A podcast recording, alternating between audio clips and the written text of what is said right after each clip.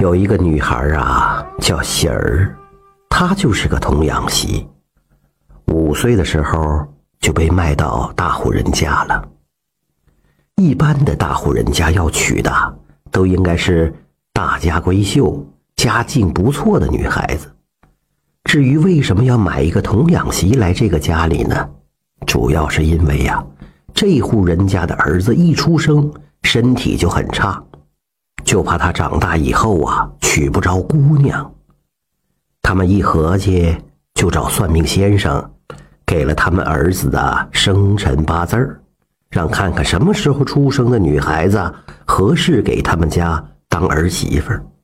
后来呀，这算命先生就按照这个八字儿找啊找啊，一下子就找到了喜儿了。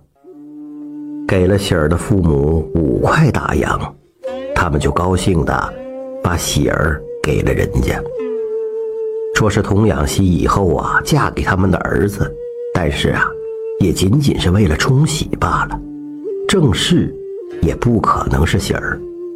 说白了呀，就是个妾。自古以来，童养媳的命运也都不是自己能掌握的呀。一转眼。喜儿到这个家里十年了，刚好十五岁。这十年里呀，每天跟下人同吃同睡，打烂了东西挨打罚跪，没有饭吃。可她未来的丈夫呀，也从来没管过她。终于成亲那天来了，喜儿以为自己的好日子就要来了，可是啊。世事不如人意呀，成婚两年也没怀孕。这一家人呐，就没给喜儿好脸色，连下人都没把她放在眼里。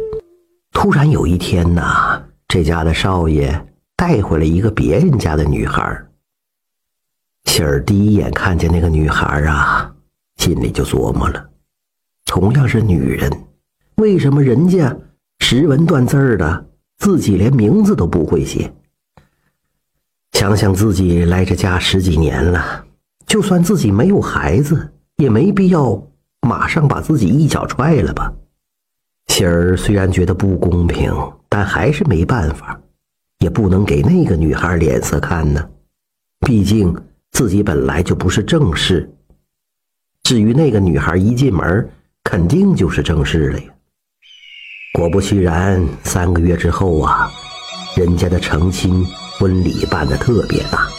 喜儿从那天开始就没出过房门一步，也没有人给她送饭，因为下人们呐也根本没把她放在心上。喜儿也因为自己的丈夫再娶也没心情吃饭。那个女孩进门三个月之后啊，果然怀上孩子了。这一家子啊都特别高兴，可这时候啊，巧不巧，喜儿也怀上了。全家上下都觉得是双喜临门。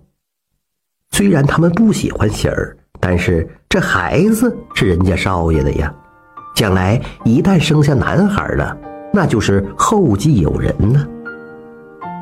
哎，可是没成想啊，自打喜儿怀孕了之后。娶来的那个新娘子，就一直跟喜儿过不去。她害怕喜儿生下的是男孩。原来她以为啊，喜儿进门两年都没怀上，就不可能怀上孩子了。再加上全家上下对喜儿根本就不好，她也没怎么放在心上。可是啊，这一来，她开始担心了：如果万一喜儿生了个男孩，自己生下个女孩。那可咋办呢？那喜儿不就翻身了吗？越想啊，他越觉得喜儿不能留着，必须要想个办法把喜儿除掉。有一次啊，下人给喜儿熬安胎药的时候，这个女人把下人支走了，在喜儿的安胎药里放了红花。喜儿喝下那碗安胎药过后啊，就疼痛不忍，后边。活生生的看着自己的孩子死了，这家人呐，一看到孩子死了，啥都没说，就要把喜儿赶出门。可怜了喜儿啊！刚刚流产就被赶出门，身上一分钱也没有，因为他本来就是卖到人家家里去的，根本就没有属于自己的东西。喜儿失魂落魄的来到河边，想跳河。你想想，孩子没了，自己又无家可归，亲生父母都不知道在哪儿，喜儿就不知道自己活着还有啥意思。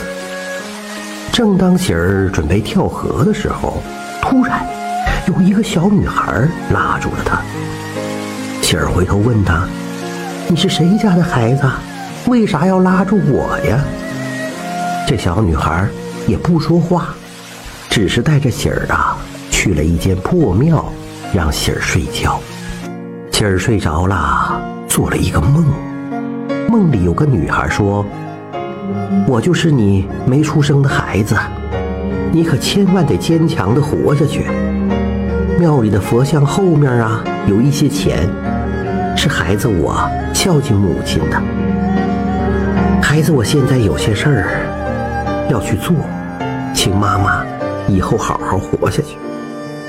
等喜儿醒来呀，泪流满面。外边的人呢，都在传说。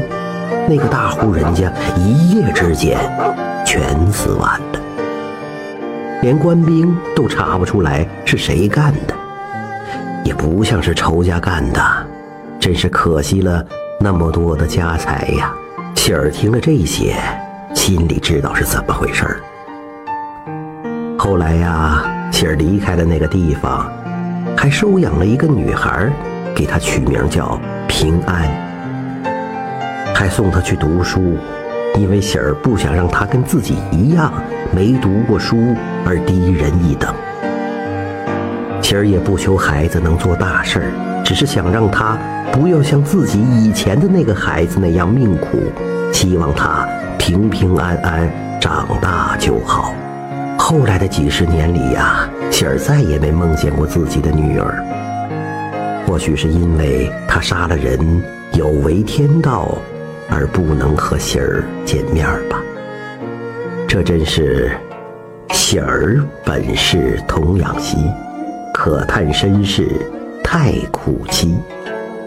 恶人虽然受严惩，从此阴阳隔母女。感谢您的收听，想继续收听下一集的，那就点个关注吧。